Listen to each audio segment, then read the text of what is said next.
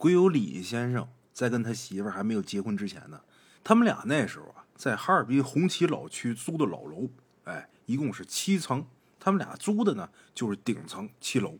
那时候李先生呢在游戏厅上班，上二十四小时休二十四小时，他媳妇儿呢在会展中心上班，一天早班一天晚班，这么轮着上倒着班。哎，话说有这么一天呢，咱们鬼友休息。他出门就看小区里边有人死了，在一个单元门口摆的纸人纸马，看着挺瘆人的。那天呢，正好他媳妇上晚班，九点钟下班。因为死人这家啊，他们那个单元离咱们鬼友跟他媳妇住的这个单元呢不太远，所以呢，咱们鬼友就担心他媳妇上晚班回来看见这些纸扎害怕。咱们鬼友呢就提前去接他，两个人呢打的小蹦蹦车回来的。在小区前面不远的一个仓买，两个人下了车。仓买就是类似于小便利店。哎，他们家住的这个地方啊，如果走仓买的这个后门啊，可以直接进小区，比走小区这大门啊要近点因为他们那是开放式的小区，其实没有大门，就是入口那地方啊比较远。他们从打这个仓买穿过去，这样比较近。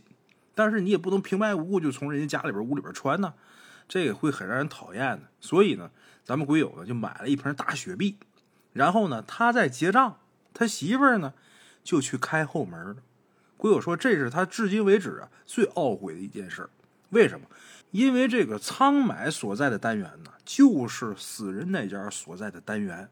哎，仓买后门呢是一楼的楼道，走几步就是单元门，单元门两边就摆着那些纸人纸马。配上单元门上方那昏黄的路灯，这场景就很吓人。咱们鬼友说，他不知道当时怎么就把这事儿忘得死死的。等他结完账走过去以后，他媳妇儿已经打开了这仓买的后门，等咱们鬼友出去呢。咱们鬼友跟上去，他媳妇儿自然走前面。刚走出这个单元门，他媳妇儿看见这些纸扎之后啊，吓一哆嗦，然后就没控制住就叫出来。这时候咱们会有这个懊悔啊，赶紧把他媳妇拉回家。当天晚上啊，没什么事可第二天，他媳妇下午五点多开始发烧，然后十点多呢，这烧才退。吃了几天药也没见好，然后请假，又打了几天针都不行。每天晚上都是按时发烧，就每天晚上下午五点多开始发烧，十点多退烧。病一直这么拖着也不好，但是他们俩当时啊都得按时上班。第五天的时候，咱们鬼友就跟单位吧台的老大爷说起这件事儿了。这老大爷其实就是他们单位老板他爸。哎，然后这老大爷就跟他说呀，就说没准啊，你媳妇那是冲着啥的。就问咱们鬼友说，你信不信这些事儿？咱们鬼友说信。然后这大爷的就给咱们鬼友找他老家的一个看事儿的电话，报的生辰八字，然后人家就给算，但是人家没说怎么回事，就是光说了解决办法。让他买三张纸，买三根香。晚上的时候呢，让他媳妇躺着，他俩谁都不能说话，拿着纸卷着香，在他媳妇身上正三圈、反三圈这么转，然后马上出去找一个路口烧掉。这看事儿的啊，还嘱咐他，整个过程他们俩都不能说话，一直到咱们国友烧完纸回来以后，两个人才能说话。整个过程呢，咱们国友还不能回头，哎。这个大爷给这个看事儿的打电话，问了解决的办法。当天晚上呢，呃，咱们鬼友工作的这游戏厅啊，这客人散的也早，十点多呢就没人了。这大爷就说呀：“你呀，赶紧关门，然后抓紧回去把这事儿办了。平时就是，即便是没人，也得等到十二点。那天给他开绿灯啊，特殊情况。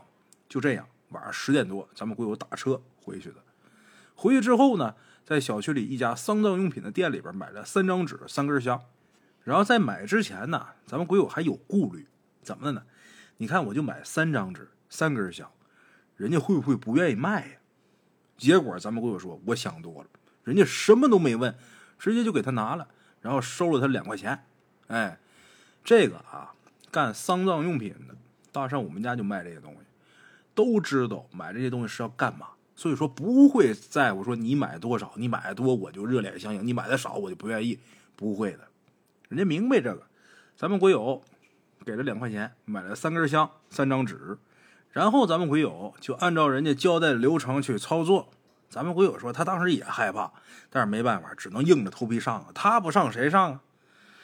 按照人家说的这个办法去做了。他说整个过程啊，他很难受。为什么？因为越不让他回头，他就越想回头看看。这种感觉很压抑，特别是烧完香回来的路上，他这一路上都觉得很压抑。可是他们当时啊，租住的是老楼还是顶层？这楼梯呢是 Z 字形的这个回旋的。咱们鬼友啊，他怕看见下边的楼梯，他上楼梯的时候都是抬着头往上看。可是到了第四层，快到第五层的时候，四层半的时候，他还是没有抑制住自己这个好奇心。这眼睛改为平视了，不是直接往上瞅了啊，改为平视了。然后眼睛往下扫了一眼四层，就这一眼，用咱们鬼友的话来说，终身难忘。他看见什么了？看见一个白色的人影子。没有下半身，下半身只是一个白色的状态，不是纯白，像是乳白色，也在做爬楼梯的动作，但是啊，他都没有下半身。那咱们会有为什么不是说他是往上飘的，而是爬楼梯呢？因为这个上半身的动作就好像是人爬楼梯一样，一顿一顿的那个样。咱们会有看这一眼的同时，这个影子瞬间消失了。咱们鬼友也是顿时头皮发麻，心脏砰砰跳，脚底这动作一直没停。看见这个之后，更是加快脚步，三步并作两步，一步迈两节台阶往上爬。与其说是爬，不如说是往上跑。等到了家门口，打开门进屋之后，他关门都是背着关的门，不敢往后看。他也打电话给那大爷说这事儿，那大爷就说：“啊，没事。”你太紧张了啊！也没说别的。打那次之后啊，他媳妇还真就好了。但是咱们鬼友啊，可坏了。为什么呢？在好长一段时间之内，都很畏惧爬楼梯。不管是上楼还是下楼，即便白天，只要一在楼道里边一看楼梯，就觉得很恐怖，心里有阴影。哼，这事儿啊，很短的一个故事啊。也没说具体看见这鬼怎么个龇嘴獠牙的，但是贵在真实啊！好了，这是咱们今天的第一个故事啊。接下来给大伙说咱们今天的第二个故事。这个故事呢是鬼友他小舅妈跟他说的。这个事儿大概是发生在两千零二年前后。哎，那时候呢，呃，鬼友的舅妈跟他舅舅啊，他们两个工作的地方、住的地方，原来呢是个村子。九十年代的时候呢，城市规划这个村子啊被迫拆迁了，然后村民们呢就自己呢建了楼房。新农村的楼房嘛，这外观呢类似于筒子楼，方方正正的，表面呢贴上那种白条的瓷砖。哎，九十年代建的房基本都是那个造型，一栋一栋的楼房很簇拥的组成了一个一个街道。哎，但是咱说这一户人家也就三四口人，自建的这个楼房啊，一般都是。呃，五层高，最低的也有四层楼。那咱说一家三四口人住一层，那就足够了。这么大一栋楼，剩下的房间就闲着也浪费，怎么办呢？往出租。哎，好在那地方有很多外地人，大伙呢都到那儿去租房子。咱们鬼友的舅舅舅妈也是当时的那一批租住的外地人。哎，这个地方因为外地人住的多。什么地方人都有，人这一多一杂呀，他就乱。哎，有夜生活，晚上卖烧烤的特别多，还有那个挂个小粉灯，啊，这个门半虚半掩，挂一小帘儿，那些个勤劳致富的大姐姐小妹妹们啊，我这一说，列位都知道那是干嘛的。哎，灯火通明，一到晚上，经常有聚众打架，不算什么稀奇事儿。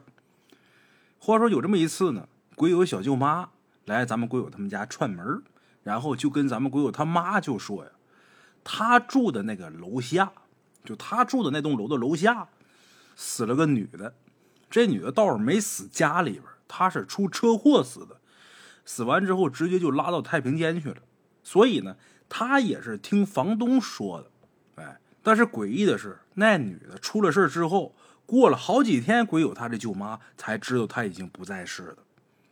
就是他跟房东两个人聊天的时候，房东说到这事儿了。在他听到房东说这件事之前，也就是在那个女的死了之后，他竟然在这楼里边看见那女的了。他说那女的晚上照常回家，而且他印象特别深。为什么？因为那天晚上啊，他看见那姑娘那房门开了一条缝，灯亮着。然后这姑娘呢，穿了一个粉红色的毛衣，坐在这梳妆台前面，不知道干嘛。也没化妆，没什么动作。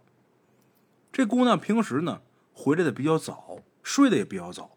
鬼友他小舅妈呢回来的比较晚，哎，很少能看见这姑娘那么晚还坐在梳妆台前面。鬼友他小舅妈虽然说跟他不熟，但是也说过几句话。那天晚上啊，鬼友他小舅妈想跟这姑娘啊说两句话，想问问她你怎么这么晚还没睡。但是那天呢。他走到这姑娘他们家的门前，就感觉不对劲儿，也说不出来哪儿不对劲儿，然后扭头就走了。事后回想，就觉得心里边特别压抑，他就没进去。哎，事后鬼友他小舅妈才知道他已经死了，真是把他给吓够呛。那天如果鬼友他小舅妈进去了，那可能就又是另外一个故事了。啊，鬼友他小舅妈随身带了一个。辟邪的物件，这物件裂了个大缝，就是见了这姑娘之后裂的。如果他身上要是没带这东西的话，很可能那天晚上他就推门进去。那就像我前面说的，那就是另一个故事。哎，咱们大圣鬼话播到现在啊，可能有好多听众啊都有一个疑问，就是哎，为什么这么多灵异故事，我为什么一次灵异事件都没有经历过呢？其实这个问题呢，在以往的节目里边，我也有给大伙回答啊。根据每个人的生辰八字不一样，根据每个人的体质不同，这个东西呢也受因果的影响，等等等等啊。除此之外啊，还有一点，我不知道大伙有没有注意，可能呢，好多人他都已经经历过灵异事件，但是他自己并不知道，这个是很有可能。就比如接下来咱们要聊这事儿啊，有一个哥们儿也是。有一个疑问问他朋友，他这朋友就经常能碰见这些比较奇怪的事情。他这朋友呢是北京的，他就问他这哥们儿，就是说为什么我在北京从来都没有碰见什么奇怪的事儿啊？是不是北京这地方人特别多，阳气特别重，鬼少啊？是这样吗？他这朋友说不是，说北京这地方鬼怪多着呢，只不过现在啊人基本都无神论了，所以呢就算是碰见了，也不会往那方面去想。所以呢，就会觉得自己没碰见过。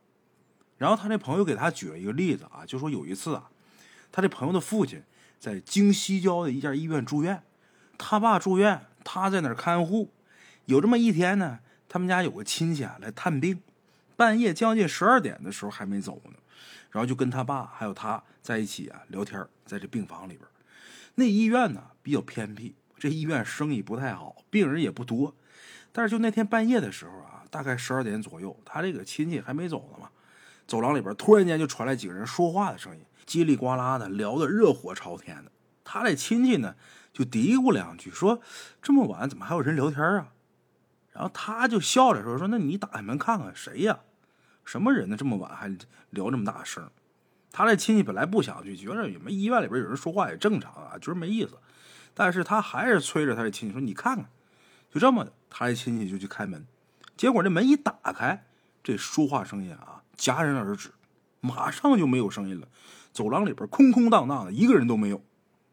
然后他这亲戚就把门关上，就说：“哎，人都进去了，可能都回病房了。”但是等他刚坐到位子上，走廊里边又开始叽里呱啦的开始说话，就跟之前一样，聊的特别火热。然后他又说：“说你再打开门看看谁呀？”他这亲戚又去开门，还是老样子。一打开门，这说话声音立马就停，外边什么人都没有。等他回来，关上门回来啊，刚坐下，外边聊天声音又起来。他又去开门，反反复复得有五六回圈这样。就那门啊，就跟那个开关似的。他这门只要是一关上，他回去屁股一落下，外边马上开聊。他只要站起来一开门，声音马上就停。这节奏啊，卡的也太好了。哎，他就跟他这亲戚说呀，可能外面那些压根就不是人。出这件事呢，这个咱们鬼友的朋友，他又给咱们鬼友举了另一个例子。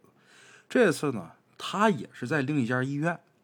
他这次在那家医院是干嘛呢？晚上在医院的停车场接人，哎，反正是等了很长时间都没等着人。但是他就注意到啊，在这医院停车场啊，有一个角落里边很偏僻的地方有一个保安亭，那个保安亭里边坐着一个保安，看那样子中年人。这个保安他一直在观察这个保安，为什么？因为从他到那儿的时候，这保安呢就一直低着头一动不动在那儿坐着。好像是在看着桌子上什么东西，那会儿可没智能手机啊，不是手机，就那么一直低着头看着桌子上什么东西。他当时呢就坐这个保安的对面，他一直能看见这个保安。在他等待的那个时间里边，大概两个半小时，将近三个小时，那保安一直就那么坐着，纹丝不动，都没抬一下头，身体任何一个部位都没动过，肩膀、胳膊、脖子。什么都没动，他就说这保安可能就不对劲儿。然后咱们国友就说：“那有什么不对劲儿？那可能就是这保安偷懒低头睡着了呗。”他说：“不是，为什么呢？如果他真是睡着了，他不可能浑身上下啊哪儿都不动一下。你可以试一下，你坐那儿睡，人如果保持一个姿势啊，连续持续半个小时以上，这人肯定是会不舒服的。你低头的话，这脖子会麻的，脑袋会供血不足的。”人肯定多少要动一下，但是这保安一点儿都没动，两个半小时，将近三个小时。哎，按照这位的话来说，可能就是啊，咱们现在这个城市里边好多鬼，但是呢，你不仔细注意啊，你发现不了。这说法挺有意思的啊。接下来给大伙说一个更有意思的啊，虽然说这个故事的内容呢比较悲伤，但是我觉得这个故事很有意思。哎给咱们提供这个故事的这位鬼友呢，是我微信里一位来自台湾的一位女士啊，她姓郑，叫什么名字咱也不方便提啊。微信名字叫绿小茶。她说呀，自打他小的时候有意识以来，他就一直觉得自己是一个有父亲有母亲的孤儿。为什么这么说呢？因为从他小时候开始，他父亲不是在坐牢，就是跟他母亲吵架，然后呢，他就得看运气。咱们鬼友姓郑的这位女士啊，她小的时候就得看运气，是有幸跟父亲出门过着在各个旅馆里边四处流浪的生活，还是小学放学之后回家看到桌子上这空酒瓶就知道又吵架了，然后晚上睡觉睡到一半就会被他他妈给乱揍一顿的生活，这得看运气。哎，学校生活呢也不是很快乐。小的时候他说我我没人教我。他母亲给他的观念也都是怪怪的，所以呢，在学校里边，他总是看起来邋里邋遢的。所以说，在校生活不外乎也是饱受霸凌。但是呢，他宁愿在学校被霸凌，也不想回家面对莫名其妙的父母。啊，这就是他的童年。一直到他十五岁那年呢，他开始离家出走，用他的话来讲叫逃家，打工赚钱。自己呢异想天开，觉得自己啊有本事了，能赚钱了，就不用再在那个家里边待着了。可是后来呀，一连串的事儿，逃学呀、报警啊，最后不得又不回到那家里边。然后呢，一度很失望，采取了最消极的方式去面对现实。不过用他的话来讲，还好这命啊，最终还是保住了。然后他就彻底离开了家，也没有再求学。到十七岁的时候，这姑娘未婚生子。然后到二十岁的时候，她开始到台北工作，一直到现在。开始北漂生活，直到今天。他说：“虽然他童年很惨，但是呢，他还是爱他的父母的。尤其是在二零一六年他父亲过世之后，他就更觉得自己啊各种无力。哎，他的母亲呢有重度的抑郁症，咱们鬼友本身呢打小也有抑郁症的倾向，一直到二零一四年，咱们鬼友抑郁症第一次大爆发，然后就一直持续治疗，直到现在。”因为在这样的家庭啊，导致咱们会有一直希望能有个人爱他，但是他的感情路呢，一直都不是很顺遂。一个人在北部生活呀，很孤单，所以呢，他就想养动物，想寄情在动物身上。哎，因为呢，他基本都在工作，所以养狗啊不适合他，因为狗的依赖性是很强的。猫跟狗啊，这个猫相对狗来说呀，对人的依赖啊要小很多，这狗是特别依赖人的。也是因为这个原因啊，用咱们鬼友的话来说，所以他在二零一二年的时候邂逅了他的第一只猫，这只猫叫球球。我不知道他为什么用“邂逅”这个词啊，呃，我就是原本给大伙说的。他说他在二零一二年的时候邂逅了他的第一只猫球球，因为他本身姓郑嘛，所以呢，他也管这只猫叫郑球猫。哎，当时啊，嗯，咱们鬼友姓郑的这位女士啊，她正处在一段充满暴力的感情里边。那时候她在宠物店里边看见这只快满一岁的猫，考虑了几天之后呢，她就决定把这只猫带回家，让它来给自己做个伴儿。他现在想想啊，这只猫啊是一只特别有灵性的猫。咱们鬼友说到这儿的时候呢，还给我发了几张这只猫的照片，还有跟它的合照啊。他说这只猫的脖子那地方有一枚花纹，这花纹特别像铃铛。我也看那照片，确实挺像的。然后故事结束之后啊，我会把这个照片放在评论区啊，大家可以看一下啊。这只猫胸口的花纹啊，又很像一枚铜钱。咱们鬼友当时啊，还跟这猫开玩笑说：“你是不是哆啦 A 梦啊？还是天上的小神兽派来陪我的呀？”嘿，他说呀。当年呢，他后来辗转透过别人帮助离开了他当时那呃特别暴力的那位情人。后来呢，呃，他就跟这猫两个人相依为命了。然后当咱们鬼友再度尝试谈感情的时候，这只猫抑郁了，一个月不吃不喝，把咱们鬼友给吓个够呛。这只猫可能真把它当成了全部了。咱们鬼友难过的时候，这只猫会静静的陪着他，听他哭诉；他开心的时候，这猫也会特别开心。即便后来啊，呃，咱们鬼友又领养了很多猫，但是这只猫也不争宠，也不吃醋，还会帮着照顾新来的猫，任劳任怨，任欺负。哎，中间呢，咱们鬼友的病情呢一直反反复复，身体的各个器官呢也开始生病。他甚至啊，呃，做出过轻生的事儿，但是好在啊，人没什么大事儿。然后这只猫呢，一路。陪着他，一直到二零一九年八月，咱们鬼友做了一个决定，什么呢？就是他要搬回老家照顾他妈妈。咱前面说了啊，虽然说小的时候他爸他妈呀对他不好，他小时候过得挺惨的，但是他还是爱他父母的。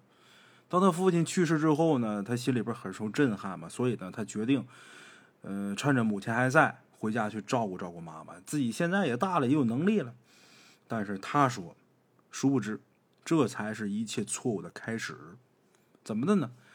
起初回去的时候，一开始啊没什么，后来呢，他母亲就一直啊嫌这个猫毛到处飞，猫砂的味道不好，然后说猫养太多了对人不好，等等一些比较奇奇怪怪的言论啊一大堆。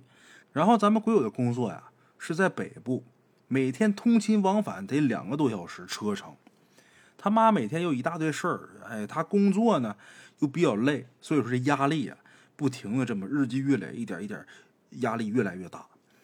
他儿子就是他未婚先孕生的那儿子，十七岁生的那儿子，这会儿也很大了嘛。他也试着在他跟他母亲中间，他儿子给调停，但是没办法，问题还是有。一直到二零二零年小年夜那一天，他母亲又因为酗酒开始各种找麻烦。逼得咱们鬼友当时啊，打开窗户想一跃而下，因为自己压力太大了。他老家住那房子是在八楼，这个时候他要跳，他儿子就拦住他了。这时候他妈呢在旁边很戏谑的说：“你别在那装，你在这儿跳，你又跳不死人，是吧？要死的话，你上顶楼二十楼去跳啊。”这他妈说的。结果呢，他一气之下就跑到顶楼去了。跑顶楼，她倒没说想跳下去。跑顶楼打电话给她闺蜜哭诉这事儿，顺便呢调一下情绪。她儿子呢也在顶楼啊陪了她一个多小时，然后呢下楼回家。回家之后，她就发现她房间里窗户被打开了，然后窗台上有血迹。她发现她少了两只猫，哪两只呢？一只就是正球猫，另一只是一只叫弟弟的猫。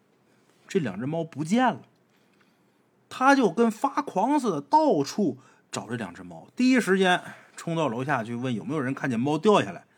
结果楼下的保全大哥告诉他说有两只猫坠楼了，小的直接就断气了，大的呢被车撞了。有好心的路人把那只猫送到医院去抢救了。当咱们会友赶到医院的时候啊，这猫已经死了啊！他在医院哭的都不行了，在医院哭了一个多小时，最后呢请医生帮忙待处理，把这猫尸体给处理掉。然后他就默默回家了。回家之后呢，通报警察跟这个动物保护协会来处理这件事儿。由于这个猫咪啊，在法律上只属于是私人物品，也不能对郑女士的母亲有什么强制行为。然后他母亲呢也坚持说，他是要打开窗户通风，这猫呢是自己要跳出去，他去抓猫，结果被猫给抓伤了，才导致这窗台上都是血。但是咱们鬼友当时坚信，就是他妈在跟他闹脾气，把他的猫给扔出去了。他说他妈以前啊，一发起疯来就从这个窗户乱往出丢东西。他姐姐曾经啊就跟他说，就说他姐姐以前养的三线鼠还有兔子都被他妈趁他不在的时候就这样给丢掉过，然后还骗他说就抓到山上去放生去了。哎，最后呢，他母亲因为酗酒有伤害自己和他人的可能，被强制就医。然后呢，鬼友呢在医院门口跟赶过来的他的姐姐还有他的外甥女儿就大吵了一架之后。他姐姐跟他外甥女儿也是，呃，责怪他，就说你为什么要把猫带回来住？哎，他跟他姐和他外甥女儿就吵了一架，然后呢，自己一个人默默的拎着行李回北部工作去了。然后他也一直责怪自己，我当初就不应该决定搬回去跟我母亲一起住。为什么？因为那样的话就不会毁了这所有的一切。当天晚上，除了死了两只猫之外，连带他所有的猫都被动保。强行给带走了，哎，这件事之后呢，嗯，咱们鬼友的这个病情啊越发严重，他不是有抑郁症吗？严重到已经影响到他工作了，之后开始住院，出院以后呢转换跑道，哎，他说这转换跑道什么意思？可能是换工作吧，我也没细问。就在这事情发生的一年之后，因为他的新工作刚起步嘛，他经常会通过这个 Facebook 打广告。Facebook 就那聊天软件，脸书嘛，哎，这个时候意外发生了，什么呢？有个陌生人突然间在脸书上找他，跟他一碰面就直接问他说：“你以前是不是养过一只猫？这猫是花色条纹的，然后这只猫坠楼死了。”咱们会友当时啊就很惊愕呀，然后就说：“我没在这脸书上说过我猫咪坠楼的事你怎么知道的？”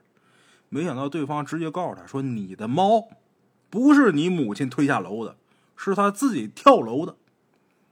为什么这只猫它会自己跳楼？